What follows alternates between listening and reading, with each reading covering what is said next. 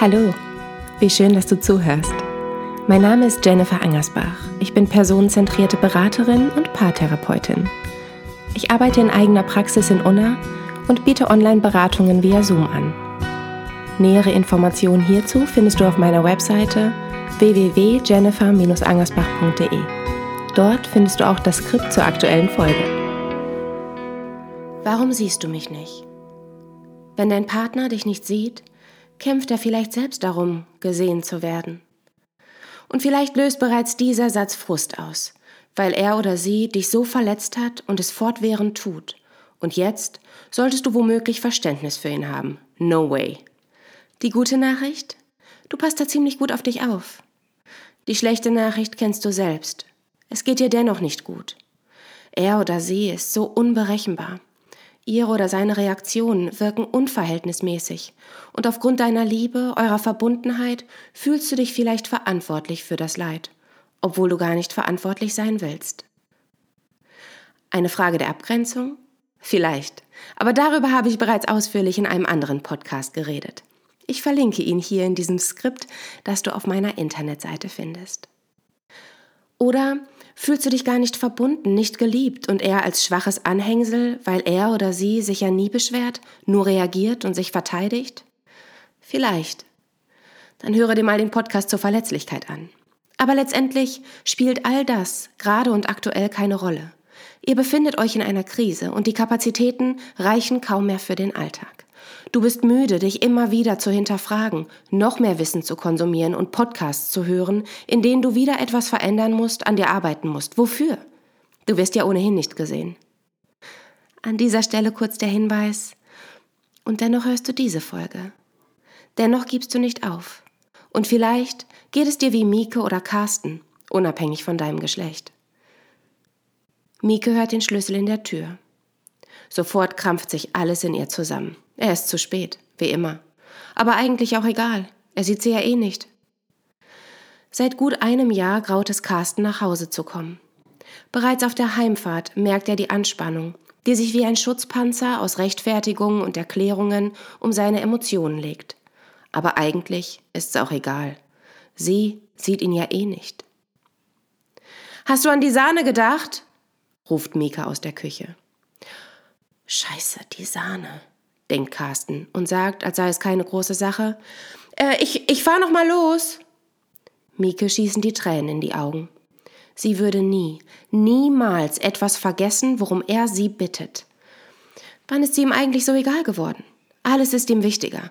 Jetzt braucht er auch nicht mehr los. Nee, ich fahr selbst, fährt sie ihn harsch an und stürmt an ihm vorbei. Carsten weiß, warum sie sauer ist. Sie hat halt gern die Kontrolle. Ja, aber kann ja auch nicht sein, dass er jetzt unter ihrer Vergangenheit leidet. Er wird nun auch wütend. Mieke, jetzt mach hier nicht so eine Szene. Du rastest immer plötzlich aus. Ey, mir graut's echt davor, nach Hause zu kommen. Irgendwas mache ich wohl immer falsch. Echt, es reicht mir. Mieke weint. Vor Wut, vor Verzweiflung. Du hast Angst vor mir? Ich? Ich mache eine Szene? fragt sie und merkt just in dem Moment, dass sie ja wirklich gerade vollkommen ausrastet. Carsten schüttelt mit dem Kopf, seufzt und wendet sich von ihr ab. Warum versteht sie mich nicht? Warum sieht sie nicht, dass sie auf mich einprügelt und ich mich in die Enge getrieben fühle? Ich, ich, ich sage doch, dass ich sogar Angst habe. Sein Schweigen und Rückzug fühlen sich für Mieke noch bedrohlicher an. Bedrohlicher, als wenn er laut werden würde. Aber sie weiß, er braucht einfach Abstand. Ihre Emotionen überfordern ihn. Sie tupft sich die Tränen ab und fährt zum Supermarkt. Als sie wieder nach Hause kommt, ist Carsten nicht da. Dabei brauchte sie die Sahne für sein Lieblingsessen. Als ich auf Instagram die Frage stellte, was die beiden tun können und wie sie da rauskommen, gingen die Meinungen weit auseinander und waren erstaunlich offen und ehrlich. Von dem Vorschlag, sich zu trennen, über eigene Erfahrungen eines solchen Konfliktes und der Verzweiflung, es bisher nicht geschafft zu haben, bis hin zu Vorschlägen wie aufrichtige Kommunikation in Form von Ich-Botschaften und, falls das alles nicht gelingt, eine Paarberatung. Vielleicht helfen dir solche offenen Kommentare, die dir zeigen, dass ihr, dass du damit nicht alleine bist und seid. Und klar, eine personenzentrierte Paarberatung, in der es eben darum geht, euch beiden zuzuhören und euch zu verstehen und euch eben nicht zu sagen, wie ihr eure Beziehung zu führen habt oder Schiedsrichter zu spielen, kann eine Lösung sein. Ehrlich gesagt ist dieses Phänomen ein Routineeingriff, der jedoch zu Komplikationen führt, wenn ihr zu lange wartet und es so zu immer neuen Verletzungen kommt. Die Not immer größer wird und ihr, jeder für sich, mehr Raum benötigt, als ich euch in den Sitzungen geben kann. Hier bedarf es dann eines längeren Prozesses, der euch viel abverlangt, keine Frage. Aber meine Podcasts sollen keine reinen Teaser sein, um euch in meine Praxis zu locken. Hm. Ehrlich gesagt, so viele Kapazitäten habe ich auch gar nicht. Vielmehr möchte ich dir Impulse geben, die dir helfen zu verstehen, woran es liegt, dass du nicht gesehen wirst und nicht sehen kannst und willst. Impulse, die eine neue Perspektive aufzeigen, eine sanfte Perspektive, in der es nicht daran liegt, dass du falsch bist, nicht reichst, nicht wichtig bist, übertreibst oder versagst. Denn Abwertung hast du vermutlich mehr als genug erfahren, nicht nur vom Gegenüber auch schon lange bevor ihr euch kennengelernt habt. Und vermutlich auch durch dich selbst. Also, es gibt viele Gründe, warum wir einander nicht sehen. Zunächst einmal. Wenn Menschen sich oft wiederholen, bedeutet das, dass sie noch nicht verstanden wurden. Das gilt für dich ebenso wie für dein Gegenüber. Wenn dich die Wiederholungen nerven und anstrengen, bedenke, da wurde etwas noch nicht verstanden. Manchmal werden auch alte Geschichten herausgekramt, nicht um dich erneut zu verletzen oder weil jemand nachtragend ist, sondern weil diese Geschichte ein Beispiel für ein aktuelles Problem darstellt. Wenn also mal wieder diese Schallplatte läuft und du entweder von dir selbst oder deinem Gegenüber genervt bist, bedenke, es gibt einen guten Grund. Oft unterstellen wir eine böse Absicht, frei nach dem Motto, er oder sie will dich einfach nur verletzen. Oder wir werten die Wiederholungen als lästige Charaktereigenschaft ab. Boah, jetzt geht das schon wieder los. Oder unterstellen, dass er oder sie einfach leiden will, anstatt nach vorne zu schauen. Du könntest hier selbst einleiten mit der Erklärung, ich bin mir bewusst, dass das nervig ist. Und dennoch habe ich das Gefühl, dass ich nicht verstanden werde. Vielleicht tue ich das selbst auch noch nicht. Aber ich fühle mich genau so wie damals. Also da gibt es einen Zusammenhang. Oder du könntest reagieren mit, ich dachte, wir haben das geklärt, aber vielleicht habe ich dich auch einfach noch nicht verstanden. Und deswegen wiederholst du dich so oft, oder? Ein weiterer Aspekt. Wer versucht, den anderen zu analysieren und zu erklären, sorgt für einen massiven Angriff auf das Selbstbild. Natürlich versuchen wir zu verstehen, indem wir die blinden Flecke, die Puzzleteile ersetzen. Aber selbst wenn wir voll ins Schwarze treffen, sorgt das zur Verfügung stellen unserer Analyse meist eher für eine weitere Verletzung. Es bestätigt dein Gegenüber darin, falsch zu sein. Und vielleicht triggert deine Analyse auch Vorwürfe aus alten Beziehungen. Und dann werden auch diese Emotionen freigesetzt und überrollen euch beide. Logisch. Wenn ich gerade ohnehin schon nicht gesehen werde und im Kampf bin, dann versuche ich mich mit allen Mitteln gegen jede weitere Verletzung zu schützen und habe erst recht keine Änderungsbereitschaft, geschweige denn, mir tatsächliche Schwächen einzugestehen. Das fühlt sich dann an wie Selbstmord. Nutze deine Analyse, die ja oft einfach passiert, eher für dich. Vielleicht hilft sie dir zu verstehen. Oder aber stelle sie sanft als These in Form einer Ich-Botschaft zur Verfügung und nicht als Fakt verpackt in einem Vorwurf. Carsten hätte vielleicht seine Vermutung wie folgt formulieren können. Ich verstehe dein Verhalten nicht. Wenn du mich dann anschreist wegen der Sahne, fühle ich mich voll angegriffen und weiß gar nicht warum. Ich rede mir dann ein, dass du gerne die Kontrolle hast, aber vielleicht liege ich damit falsch. Ein weiterer Impuls. Wer glaubt zu wissen, was der andere benötigt, schaut eher nach innen auf sich selbst, statt den anderen zu sehen. Das ist menschlich. Wir schließen von uns auf andere, das dient der Orientierung, gibt uns Sicherheit. Doch wenn ich, die, die ohnehin gut organisiert ist, die Sahne nicht vergessen würde, weil ich dieser Symbolik, weil ich dieser, also dieser Sahne, eine Symbolik verleihe, dann tut das weh, wenn er die Sahne vergisst. Ich schade nicht nur ihm, wenn ich seine Handlungen in meine Sprache und Symbolik übersetze, sondern auch mir selbst. Denn wenn ich die Sahne nur vergessen würde, weil er mir nicht wichtig ist, bedeutet das im Umkehrschluss ja auch, dass ich ihm nicht wichtig bin, wenn er die Sahne vergisst. Davon ab. Ähnlich wie bei der Analyse wende ich eine Enkodierung an, die vielleicht meinen Code entschlüsselt, durch den ich ihn aber vollkommen verkenne und ihm ein Bild präsentiere, das er eben nicht versteht und erst recht nicht annehmen kann. Ich bin also zu sehr bei mir und vergesse, dass mein Gegenüber anders tickt. Und dadurch tue ich zwar viel für ihn, bringe vielleicht sogar Opfer, um die zwar nie gebeten wurde, aber dennoch habe ich doch vermeintlich alles getan, was in meiner Macht steht. Ja, in deiner Macht. Aber diese ist begrenzt, insbesondere wenn es darum geht, anderen etwas zu geben oder von ihnen zu bekommen, ohne dass es ausgesprochen wurde. Ein weiterer Hinweis. Die Bereitschaft, den anderen zu sehen, erfordert auch den Mut, sich mit dem vielleicht verzerrten Fremdbild auseinanderzusetzen. Wenn mein Partner mir einen Vorwurf macht, liegt da immer ein Filter drüber, der eben auch dafür sorgt, dass das Bild verzerrt ist. Widerspreche ich sofort, weil ich das eben anders sehe, verpasse ich die Chance zu, zu verstehen, wie er tickt. Ah, für Mieke steht die Sahne dafür, wie wichtig sie mir ist. Stattdessen bleibe ich bei meinem Bild. Sie hat Kontrollwahn und sucht ja förmlich nach Fehlern. Klar, auf Angriff folgt Verteidigung oder Gegenangriff. Es erfordert Mut, wenn da gerade eine Waffe auf mich gerichtet ist, nicht sofort wegzulaufen oder selbst eine zu zücken. Aber das da vor dir ist kein Gegner, der dich eliminieren möchte. Falls doch, trenn dich. Das da ist jemand, der verzweifelt ist und scheinbar keine Alternative zur Verfügung hat, als dich zu bedrohen, um endlich gesehen zu werden. Wer jede Beschwerde und negative Stimmung auf sich bezieht, hat mittlerweile Angst, den anderen zu sehen, Angst vor dem Gefühl, versagt zu haben. Kennst du dieses Gefühl, wenn du mit schlechter Stimmung begrüßt wirst und sich unmittelbar so ein schlechtes Gewissen breit macht? Oder wenn du den Drang verspürst, den anderen vom Leid zu befreien, obwohl du da gar nicht für verantwortlich bist? Und sobald du eine Lösung präsentierst, wirst du plötzlich zur Zielscheibe und musst dir Vorwürfe anhören, dass du nicht zuhörst oder nicht verstehst. Warum übernimmst du eine Verantwortung, die du nicht hast? Wird sie dir gegeben? Oder glaubst du gar, dass es deine Aufgabe sei, den anderen glücklich zu machen? Ist es nicht. Du kannst auffangen, aber nicht für den anderen hinfallen. Vielleicht hörst du in dem Fall tatsächlich mal in den Podcast der Abgrenzung hinein. Es folgen noch zwei weitere Aspekte zur Thematik. Manchmal sehen wir uns selbst nicht und sehnen uns danach, gesehen zu werden, halten es jedoch kaum aus, wenn es passiert. Es ist gar nicht so selten, dass Menschen zum Beispiel ihre eigene Anstrengung nicht sehen.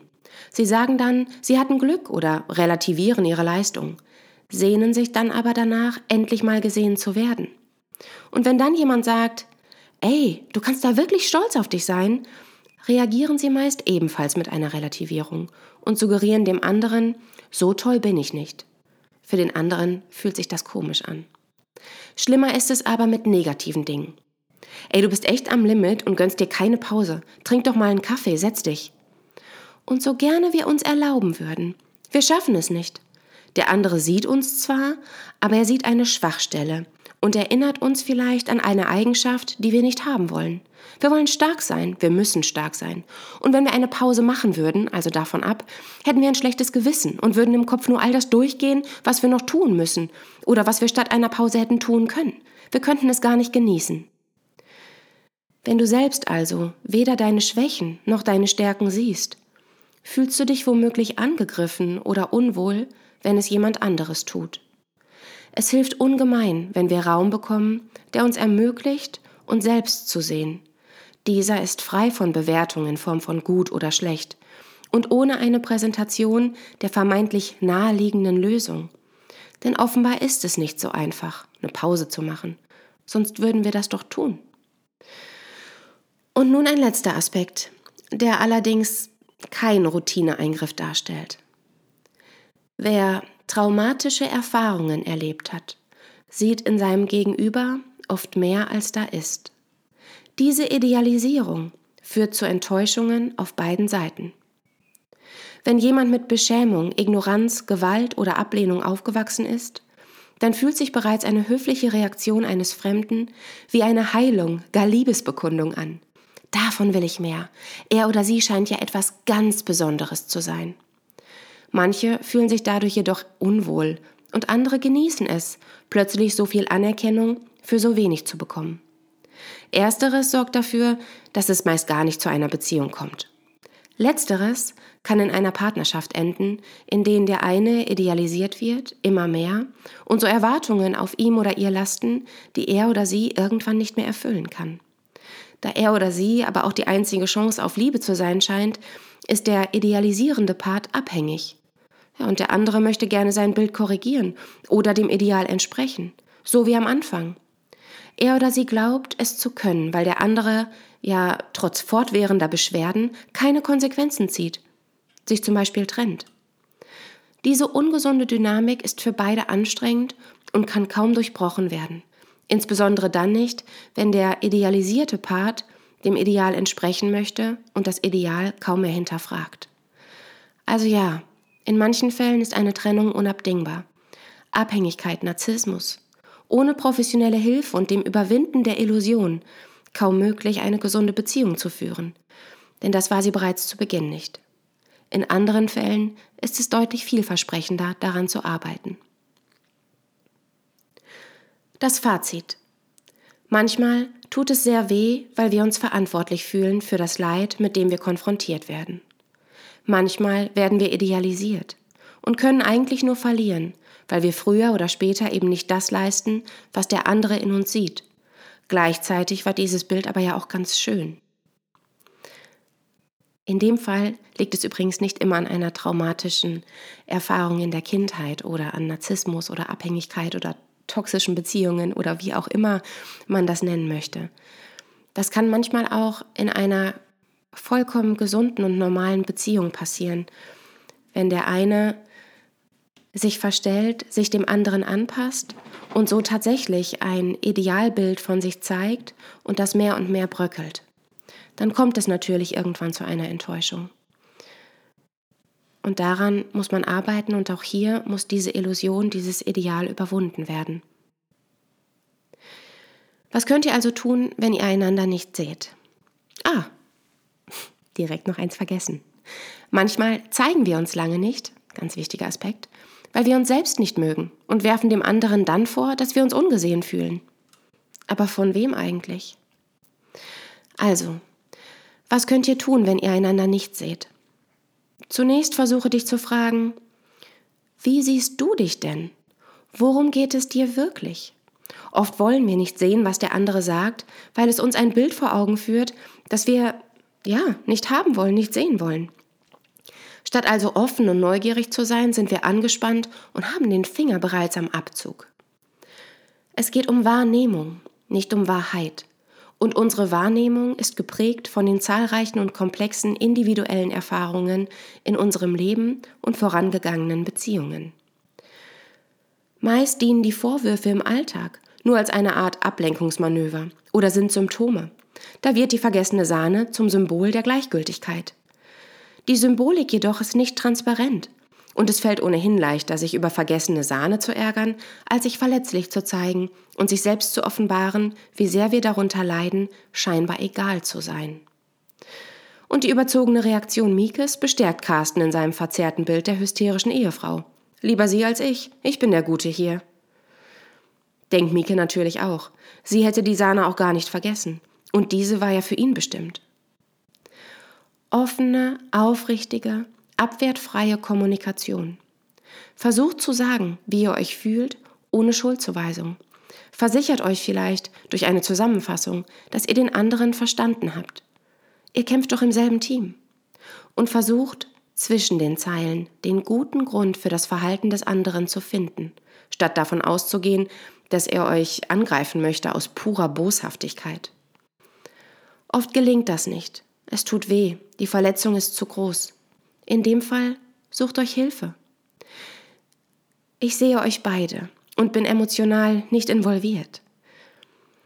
Ich möchte euch beide verstehen. Ich bin neugierig darauf, euren guten Grund zu finden und versuche, eure Beziehung zu verstehen. Ich halte aus, ich verstehe und dann übersetze ich. Das tue ich übrigens sowohl online als auch in meiner Praxis in Unna in NRW. Und Ja, das stimmt, meine Kapazitäten sind begrenzt. Mittlerweile arbeite ich auch wieder mit einer Warteliste. Termine im Bereich zwischen 8 und 14.30 Uhr könnt ihr tatsächlich auch kurzfristig buchen. Termine am Nachmittag oder am Wochenende, da kann es zu längeren Wartezeiten kommen. So, genug davon. Folgt mir gerne auf Instagram, falls ihr nochmal was nachlesen möchtet. Wie gesagt, das Skript befindet sich auf meiner Seite. Und ähm, ja, bis zur nächsten Folge.